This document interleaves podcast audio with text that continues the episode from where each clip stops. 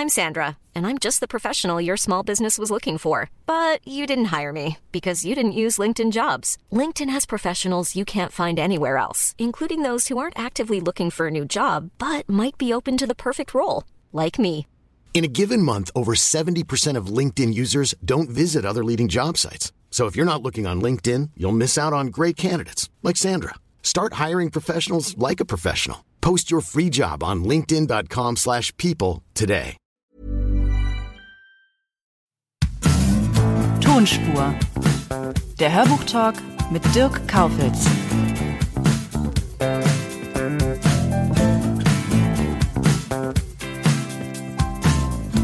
In der heutigen Sonderfolge freue ich mich auf Jens Wawracek.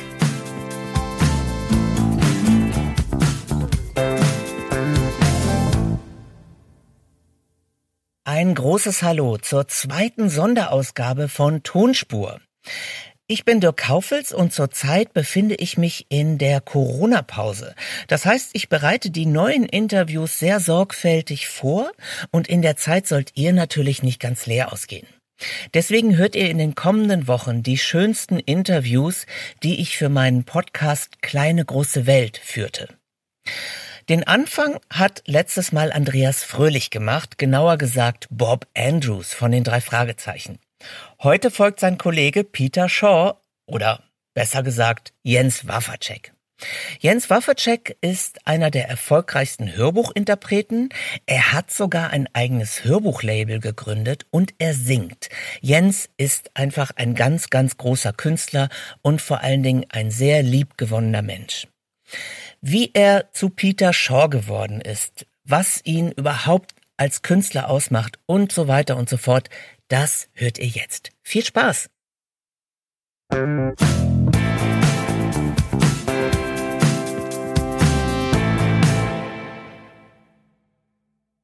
Ja, heute hat es mich mal nach Hamburg verschlagen. Ich sitze gerade hier in Altona im Superhero Tonstudio, Superhero Audio.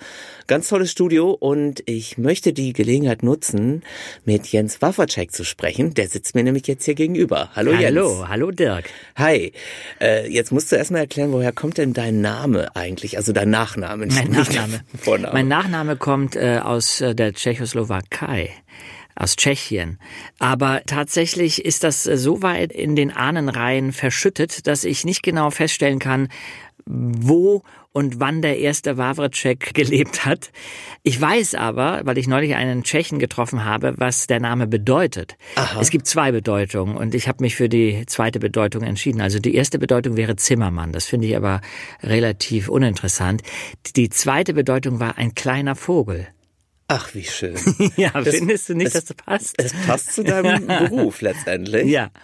Ja, da kommen wir auch schon direkt zu deiner Kindheit, nämlich während ja nun vermutlich viele gleichaltrige Kinder anderen Hobbys nachgegangen sind, hast du dich schon sehr früh fürs Mikro entschieden und es hat dich ja auf die Bühne gezogen. Du hast schon mit elf Jahren erste Theatererfahrungen gemacht, wenn ich richtig informiert bin. Mm, ja, so ungefähr, ja. Ja, und auch beim Rundfunk Hörspielrollen übernommen. Ja. Jetzt erzähl mal, äh, wie kam es dazu? Ich glaube ja sehr daran, dass Wünsche in Erfüllung gehen, wenn man sich etwas sehr, sehr, sehr äh, stark wünscht. Und ich habe mir als Kind immer gewünscht, äh, Schauspieler zu werden. Ich rede jetzt wirklich von, von, von mir als Fünfjährigen, Sechsjährigen. Das war für mich klar. Ich wollte Schauspieler werden oder Sänger. Und eines Tages in der fünften Klasse in der Schule kam unser Deutschlehrer in den Unterricht und sagte, heute Nachmittag kann man beim Norddeutschen Rundfunk vorsprechen. Und da bin ich, obwohl ich sehr schüchtern war, hingegangen, habe vorgesprochen und äh, wurde genommen. Und dann habe ich eigentlich, man könnte sagen, bis zu meinem Abitur fast äh, dreimal die Woche, viermal die Woche meine Zeit beim Rundfunk verbracht. Dann natürlich parallel auch dazu in anderen Studios, weil man in der Altersklasse auch Seltenheit wert hat und, und rumgereicht wird, wenn man sich nicht ganz blöd anstellt. Aber so kam es. Also der Deutschlehrer hat gesagt, heute Nachmittag ist eure Chance und wer Lust hat, kann losgehen. Und das Die böse Kinderarbeit. Damals gab's. Äh, Andreas Fröhlich, dein Kollege von den drei Fragezeichen, bezeichnet sich selbst als Hörspieler. Mhm. Du hast aber dich ganz bewusst entschieden, Schauspieler zu mhm. werden. Das ist ja ein großer Unterschied. Ja. Warum hast du dich sozusagen entschieden, beides machen zu wollen? Na, weil äh, ich es eine größere Herausforderung finde, mich komplett, also als ganzer Körper äh, zur Verfügung zu stellen. Das sind andere Risiken, die ich eingehen muss. Wenn ich im Hörspiel oder beim Hörbuch agiere, dann kann man das ausbessern, dann kann man es nachschneiden, dann kann ich nochmal von vorne anfangen. Das kann ich auf der Bühne äh, nicht. Das ist live und jetzt und äh, in Farbe. Da muss man mit barer Münze bezahlen in dem Moment, wo man es macht. Und es bedeutet natürlich auch eine andere Vorbereitung, weil ich, äh, wenn ich im Theater spiele, dann habe ich normalerweise, ich sag mal, ungefähr sechs Wochen Proben und äh, kann mit den anderen Schauspielern sehr intensiv und auch intim zusammenarbeiten. Man lernt sich ziemlich gut kennen und das ist auch spannend. Apropos gut kennen, du hast schon ganz früh ja mit den drei Fragezeichen äh, angefangen. Mhm. Du bist mit den beiden Jungs wahrscheinlich sehr eng zusammengewachsen im Laufe der Jahrzehnte, muss man schon sagen. Peter Shaw ist deine Figur in den drei ja. Fragezeichen. Wie viel Jens steckt in Peter oder umgekehrt? Wenig. Es ist ja so, wir haben das als Kinder begonnen. Das heißt, als Kind denkt man nicht so sehr darüber nach, wie ist eine Rolle oder wie ist eine Figur. Man spielt so drauf los und ich denke mal, insofern ist so ein bisschen die Temperatur von Peter Shaw äh, wahrscheinlich eine Temperatur, die ich auch als Kind hatte.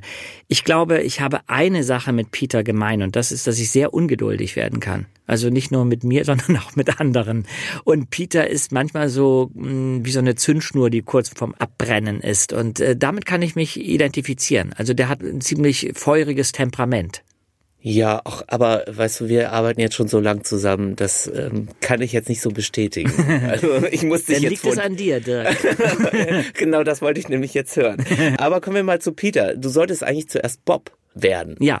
Das war ja mal geplant. Ja. Bist du im Nachhinein traurig, dass es nicht Bob geworden ist? Nein, überhaupt nicht. Ich finde, Peter ist die beste, tatsächlich jetzt die beste Figur in den drei Fragezeichen zum Spielen, weil Peter nicht so festgenagelt ist mit seinen Reaktionen. Der kann ängstlich sein, er kann aber auch wieder mutig sein, er kann wütend sein, er kann aber auch humorig sein. Der muss nicht so eine starre Funktion erfüllen und darum finde ich es als Spielfläche, sage ich jetzt mal, am interessantesten. Also sozusagen der emotionale Part, ja. das emotionale Pendel genau. in den Hörspielen. Was ist das überhaupt für ein Gefühl, einer der Hauptbestandteile der drei Fragezeichen zu sein? Also ich meine, das ist ja ein Riesenuniversum, mhm. was sich da aufgetan hat in mhm. den letzten Jahrzehnten. Das ist Kult. Das ist wirklich gerade die Ursprungsform des Kults, kann man sagen. Macht dich das stolz und demütig oder ist es sogar auch vielleicht manchmal ein bisschen beängstigend? Also stolz macht es mich nicht, weil ich nicht das Gefühl habe, das ist meine Leistung die den Erfolg der drei Fragezeichen ausmacht.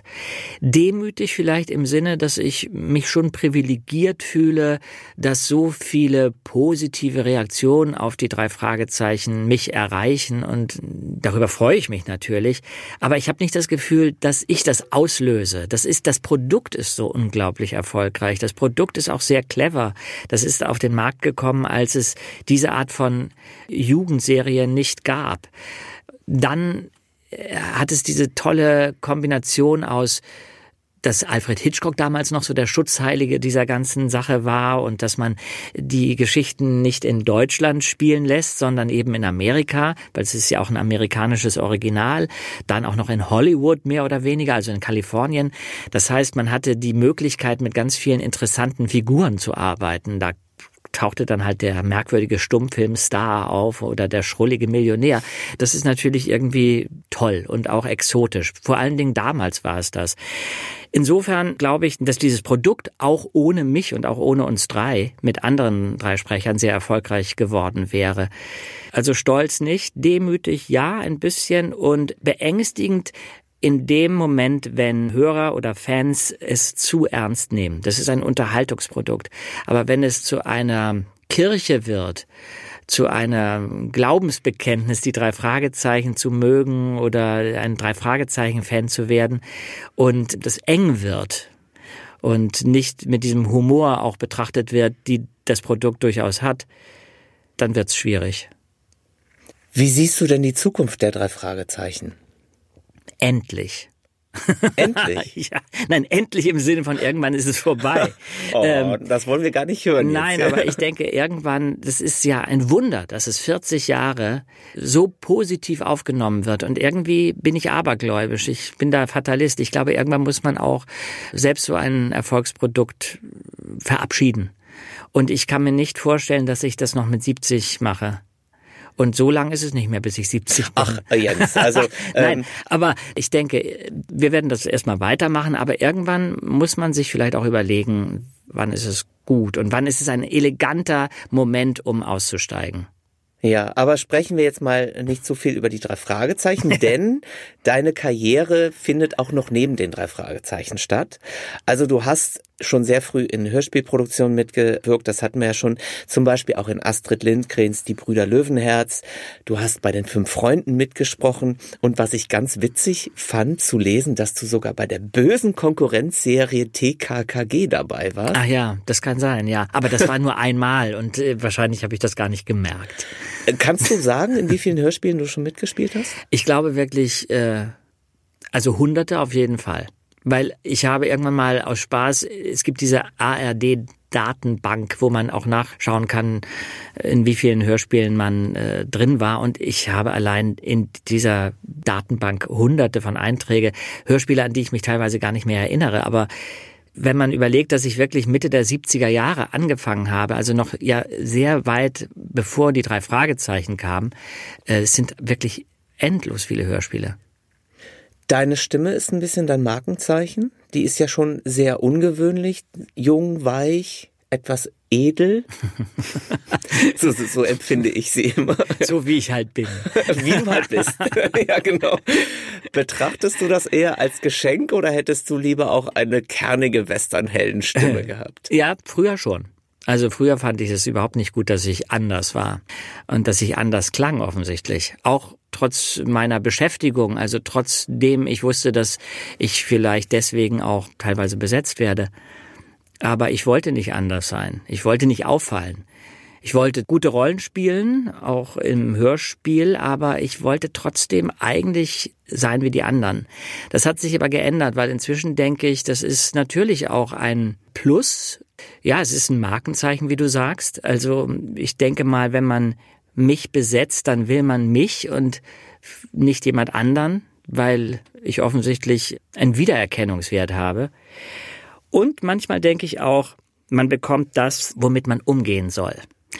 Und dass ich äh, eine Stimme bekommen habe, ich meine, für mich ist die Stimme völlig normal. Ich lebe ja schon seit 100 Millionen Jahren damit, dass ich eine Stimme bekommen habe, die ich vielleicht früher nicht so gehabt haben wollte. Das ist vielleicht auch ein, eine Aufgabe, dass man lernt, zu sich zu stehen und zu sagen, so bin ich aber nun mal. Also eine gewisse Akzeptanz zu lernen. Und ich denke dann, ja, was mich nicht äh, umbringt, macht mich stärker. Also das klingt jetzt so dramatisch, und, äh, aber du weißt, du weißt, was ich meine. Ja, und äh, du weißt übrigens, ein Ideal der Klassik war ja, das Männliche und das Weibliche miteinander zu vereinen. Ah ja, ja. Du bist sozusagen eine klassische Stimme. Das stimmt. Du hast dich trotz deiner frühen Hörspielarbeiten, also du hättest eigentlich darauf deine Karriere aufbauen können, mhm. hast dich aber trotzdem entschieden, noch ganz offiziell den Weg der Schauspielausbildung zu mhm. gehen. Und das finde ich sehr bemerkenswert, denn du hast das nicht nur in Hamburg gemacht, sondern auch in New York am Lee Strasberg Theatre Institute. Mhm und in Wien am Max-Reinhardt-Seminar. Mhm. Das sind ja nicht irgendwelche Klitschen, sondern das sind richtig, richtig gute Buden. Ja. Warum hast du das noch gemacht? Weil ich auf eine Art sehr konservativ denke und davon ausgehe, man muss eine richtige Ausbildung haben. Und tatsächlich war das auch wichtig. Es ist aus vielen Gründen wichtig gewesen für mich, weil dadurch, dass ich mich sozusagen aussetzen musste, den verschiedenen Schulen und auch den verschiedenen Stilen, die unterrichtet wurden, musste ich auch wieder mit mehr Kritik umgehen, als ich es gewohnt war. wenn man in diesem Beruf sozusagen als Kind landet und drin bleibt, dann äh, man, man ist dann in so einer Komfortzone. Man kennt sich, man ist nett zueinander, man kriegt seine Streicheleinheiten. Aber wenn man dann wieder in Bereiche geht, also zum Beispiel New York, ich meine, da kannte mich logischerweise niemand und ich muss mich wieder neu beweisen und äh, ich werde wieder neu gesehen, dann bedeutet das einerseits, dass ich mich selber auch wieder neu definiere, aber auch, dass ich tatsächlich vielleicht mich mal wieder gerade rücke. Ja, mich nicht darauf ausruhen kann, zum Beispiel, dass die drei Fragezeichen so großartiger Erfolg sind in Deutschland. Das interessiert niemanden. Und das fand ich wichtig. Ich finde das ganz, ganz wichtig grundsätzlich in diesem Beruf und vielleicht auch nicht nur in diesem Beruf, sondern im Leben, dass man nicht stehen bleibt, dass man die Augen offen hält und dass man sich auch überprüft. Das ist eh schwer genug. Dass du so geerdet bist, das merkt man dir in vielerlei Hinsicht an. Du spielst viel Theater, du machst Synchron, du machst also ganz viel auch nebenbei, was vielleicht auch nicht immer so ganz so lukrativ ist, aber dann eben ganz anderen Bereich der Kunstform abdeckt. Du hast sogar mal Singles veröffentlicht, habe ich gelesen. Gesungen hast du? Ja, ich habe ein Gesangsalbum produziert, was ich zum Beispiel hoffe, demnächst ähm, zu veröffentlichen. Das wäre mein Wunsch, dass ich zum Beispiel diesen musikalischen Bereich viel mehr noch auslote für mich und da mutiger bin, weil ich finde, Singen oder Musik ist noch persönlicher und noch interessanter als Sprechen. Woher kommt das, dass du so viel Energie hast? Also Findest so, du? Ja, also so viel unterschiedliche Dinge ausprobierst. Ich bin ein unruhiger Geist. Äh, ich habe das Gefühl, ich bin überhaupt noch nicht da angekommen, wo ich äh, ankommen möchte. Ich weiß nicht genau, wo ich ankommen möchte, aber ich habe das Gefühl, ich muss mich beeilen. Das Leben äh, schreitet voran und äh, es, äh, ich, der Jens ist noch nicht gefunden. Mein Schreibst Jens noch ist Kochbuch? noch nicht gefunden. Ja, das könnte durchaus passieren. aber das reicht natürlich alles noch nicht. Du hast auch noch ein eigenes Hörbuchlabel gegründet. Ja, wie kam es dazu? Na, das kommt vor allen Dingen äh, war der Grund, weil ich das Gefühl hatte, ich bekomme nicht immer die Texte zu lesen und die Bücher zu lesen als Hörbuchinterpret, die ich gerne lesen wollte.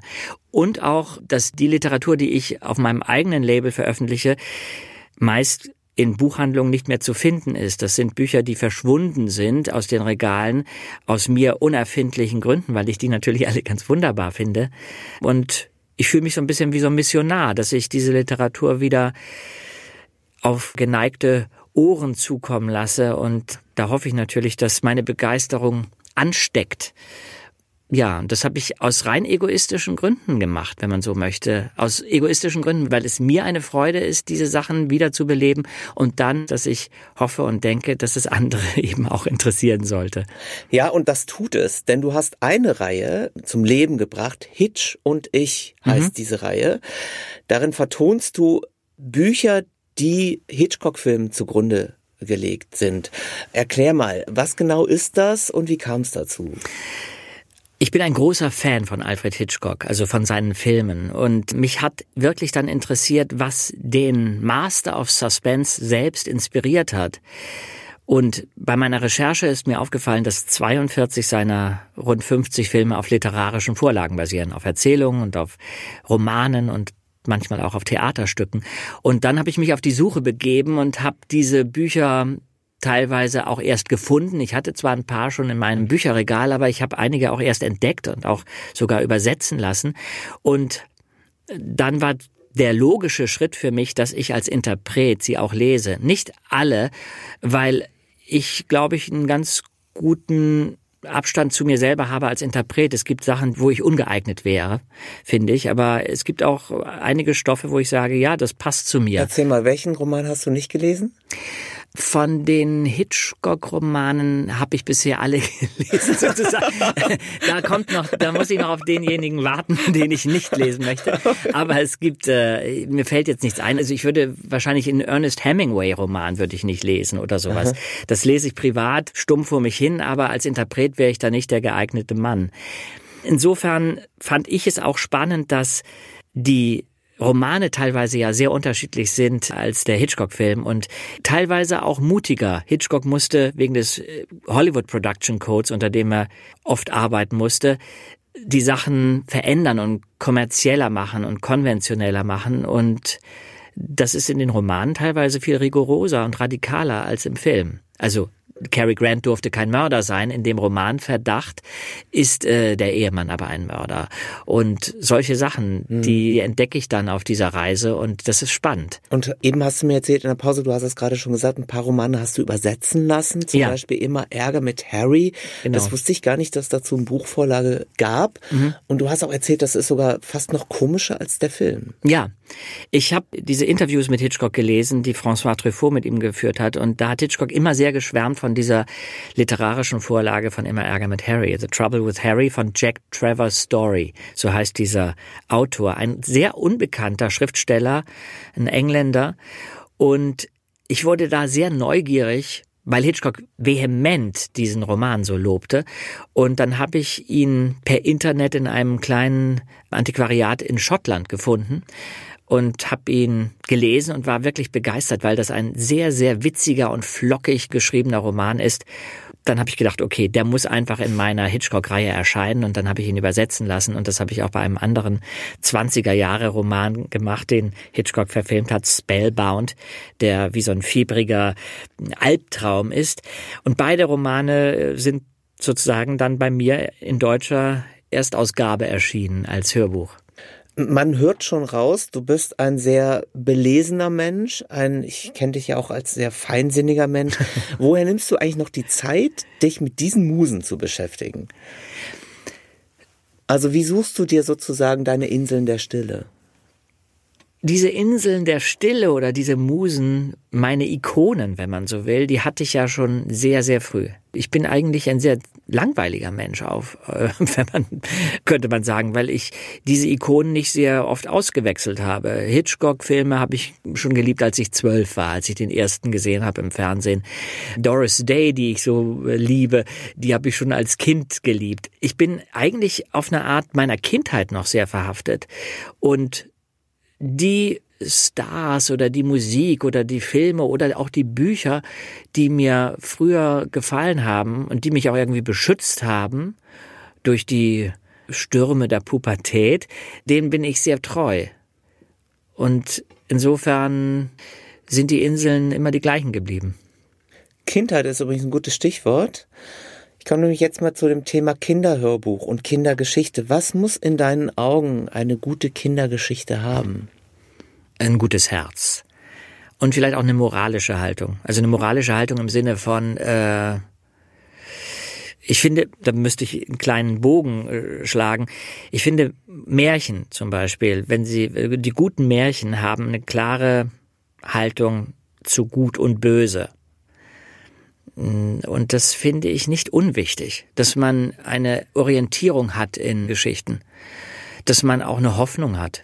Mhm. Es gab Bücher, die ich äh, gelesen habe, auch als Hörbücher und die sich dann als Serie entpuppt haben, wo ich aber dann gesagt habe, nach dem zweiten Buch, das will ich nicht weiterlesen, weil das kippte für mich. Das war dann vielleicht spannend, aber ich fand's unmoralisch auf eine mhm. Art, weil für Effekte irgendwelche Sachen benutzt wurden, die ich nicht gut finde. Ähm, ja, aber man spürt ja, wenn man einen Text liest, wie das Herz des Autoren schlägt. Und wenn das gut schlägt oder zumindest für meine Begriffe, dann, dann finde ich, ist das ein gelungenes Buch. Das ist übrigens ganz witzig. Ich habe jetzt gerade ein Kinderbuch gelesen, in dem es mal wieder, muss man sagen, darum geht, dass das Anderssein okay ist mhm. und dass sozusagen die, die Figur, um die es geht, erkennt, dass die innere Schönheit die eigentliche Kraft ist. Mhm. Und mich berühren solche Geschichten immer. Ich finde ja. das auch eine gute Moral. Und ja, absolut, das, absolut. ich habe die Geschichte meinem Chef vorgestellt und der ja. hat gesagt, na ja, das ist ja wie in jedem Kinderbuch. Ja, gut, aber ich, ich finde es trotzdem in Ordnung. Man kann es nicht oft genug hören, oder? ja, genau. Dass man als hässliches Entlein geboren wird, aber trotzdem irgendwann ein schöner Schwan werden kann. Genau, ich finde, finde ich auch. Deine Lesungen haben viele Preise gewonnen. Also den Deutschen Kinderhörbuchpreis Beo hast du bekommen, den Herculino, ich weiß gar nicht, was noch alles. Äh, ihr habt Ist das so? Habe ich so viele Preise äh, ja, ja. ja. Wie bereitest du dich auf deine Lesungen vor? Also wie schaffst du es so auf den Punkt zu lesen? Naja, das liegt ja im Ohr des Zuhörers oder im Auge des Betrachters. Also heute bei unseren Aufnahmen habe ich ja die Hälfte der Manuskripte vergessen. Insofern war die Vorbereitung nicht ich so hätte ideal. das jetzt hier nicht erzählt an dieser Stelle. Nein, ich bin tatsächlich ziemlich sorgfältig, weil ich einen unglaublichen Respekt habe vor dem Mikrofon und davor, dass ich nun für alle Ewigkeiten gebannt bin auf irgendeinen Tonträger. Und darum sind meine Manuskripte normalerweise wie Partituren. Ich bereite mich mindestens genauso lange vor, wie ich im Studio sitze. Aber finde es auch eigentlich dann wiederum angenehm, wenn ich trotz dieser Vorbereitung im Studio loslasse und mich ein bisschen auf die Welle des Textes werfen kann. Aber wenn der Text nicht gut ist, ist das sehr viel schwieriger, als wenn er gut ist. Ja, das kann ich bestätigen. Ja. Mhm. Letzte Frage. Du hast schon gesagt, du möchtest gerne ein Musikalbum aufnehmen bzw. veröffentlichen. Mhm. Gibt es denn ein Buch, das du gerne noch einmal einlesen wollen würdest? Einen großen Traum? Es gibt ein paar Kinderbücher tatsächlich, die ich gerne einlesen würde, weil ich sie großartig finde. Unter anderem wäre das von Mary Norton, eine tolle Hexe. Wir haben ja schon vor Jahren mal darüber gesprochen. Das ist ein sehr schöner englischer Roman. Es gibt auch von Joan Aiken Wölfe ums Schloss. Ich weiß nicht, vielleicht gibt es das inzwischen als Hörbuch, aber nicht mit mir. Und äh, na, es gibt unendlich viele äh, Bücher, wo ich denke, ja, das, das wäre toll, wenn ich die nochmal lesen könnte. Aber manchmal ist es auch so, dass ich mich danach sehne, ein Buch zu lesen und toll zu finden, ohne dass ich sofort denke, ach, das wäre ein gutes Hörbuch. Also eigentlich geht nichts über den Genuss, mich mit einem Buch ins Bett oder aufs Sofa zu setzen oder in den Park und es zu lesen, einfach nur als Jens, die Privatperson, die das auf sich wirken lassen kann. Und ich muss nicht darüber nachdenken, wie ich es umsetze und ob ich dem Buch gerecht werde. Einfach nur als Konsument. Hast du bestimmte Wünsche an ein Buch? Also bist du jemand, liest du eher humorvolle Literatur oder ernste Literatur? Gibt es da irgendwas? Ähm, da gibt es, ich lese überhaupt keine Science-Fiction-Romane. Vielleicht so ein bisschen sowas wie Jules Verne, das mochte ich, oder auch H.G. Wells, Die Zeitmaschine. Aber äh, wenn es zu kompliziert wird, ich bin nicht sehr abstrakt im Denken. Wenn es zu komplizierte Gedankenmodelle sind, dann schalte ich ab. Ich habe sonst eigentlich kein Genre, was ich nicht mag oder was ich besonders mag. Vielleicht habe ich einen, einen kleinen Hang zu zu Romanen, die ein bisschen mit den Zwischenwelten spielen, also den Abgründen der Psyche, den Abgründen der Seele. Aber ich kann das nicht verallgemeinern. Ich glaube, entweder spricht mich ein Roman an und das muss er auch ziemlich schnell. Also ich bin nicht jemand, der 100 Seiten durchhält und dann sagt, ja, also jetzt auf 100, Seite 150 wird es vielleicht doch gut. Mhm. Weil es gibt ja dann Freunde oder Kollegen, die sagen, nein, du musst durchhalten. Ich finde, ein Roman muss mich irgendwie relativ schnell das geht mir aber genauso. interessieren, ja. ja. Jens, vielen Dank. Wir können dieses Jahr noch einiges erwarten. Also ihr geht mit den drei Fragezeichen auf Tour. Ja. Du hast bestimmt auch noch einige Hörbuchlesungen vor dir. Genau. Und dafür wünsche ich dir jetzt erstmal ganz viel Glück und danke dir für das Gespräch. Ja, danke Dirk. Gerne. Bald. Tschüss. Ciao.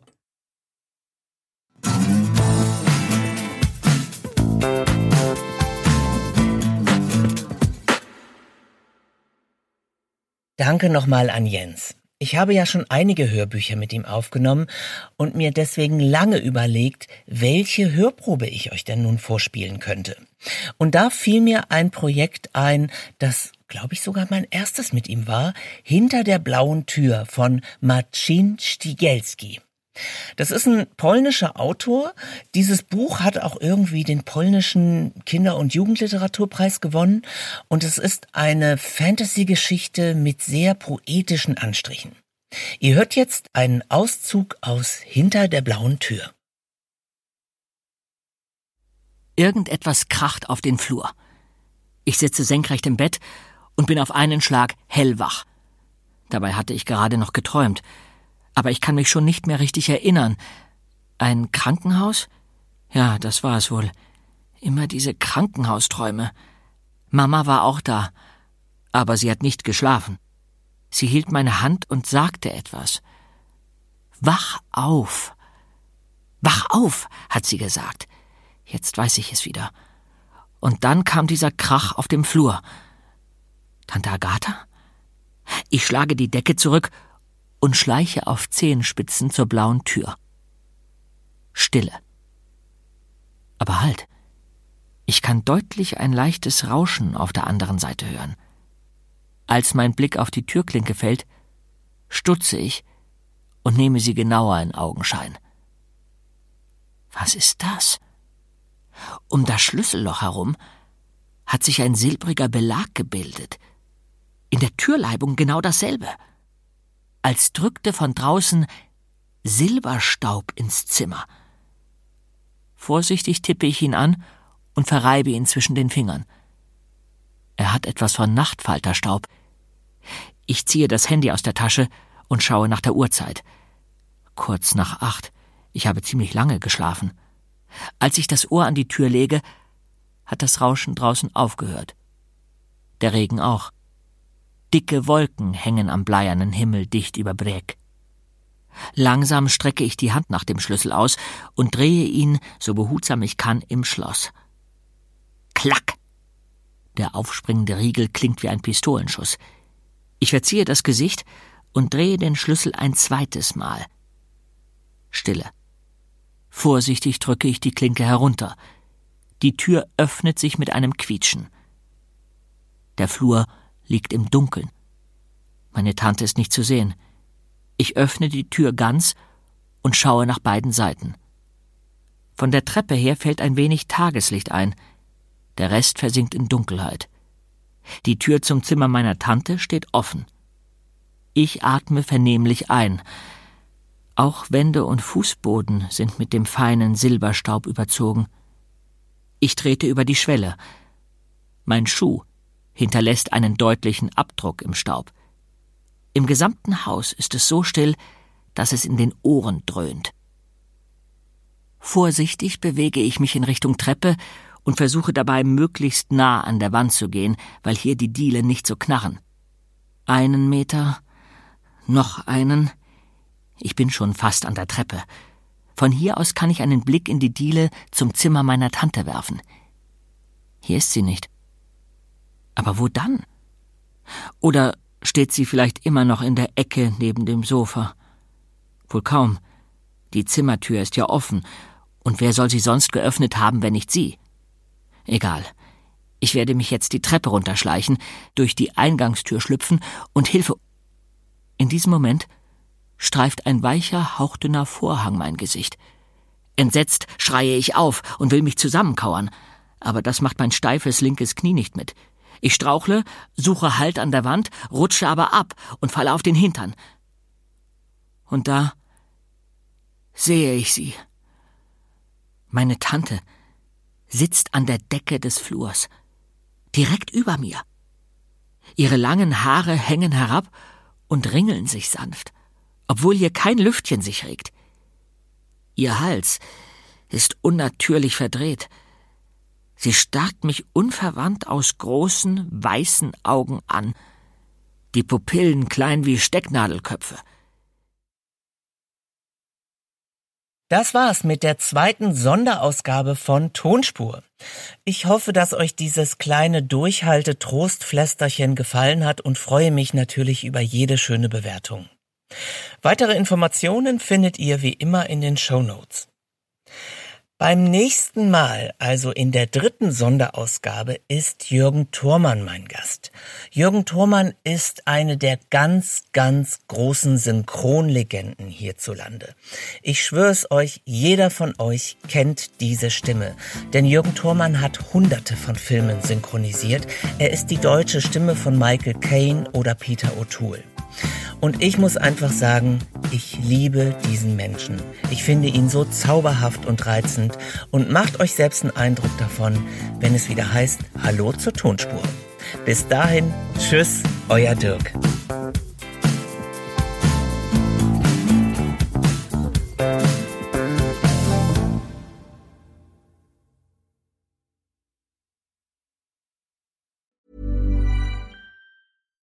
Hi, I'm Daniel, founder of Pretty Litter. Cats and cat owners deserve better than any old fashioned litter. That's why I teamed up with scientists and veterinarians to create Pretty Litter. Its innovative crystal formula has superior odor control and weighs up to 80% less than clay litter. Pretty Litter even monitors health by changing colors to help detect early signs of potential illness. It's the world's smartest kitty litter.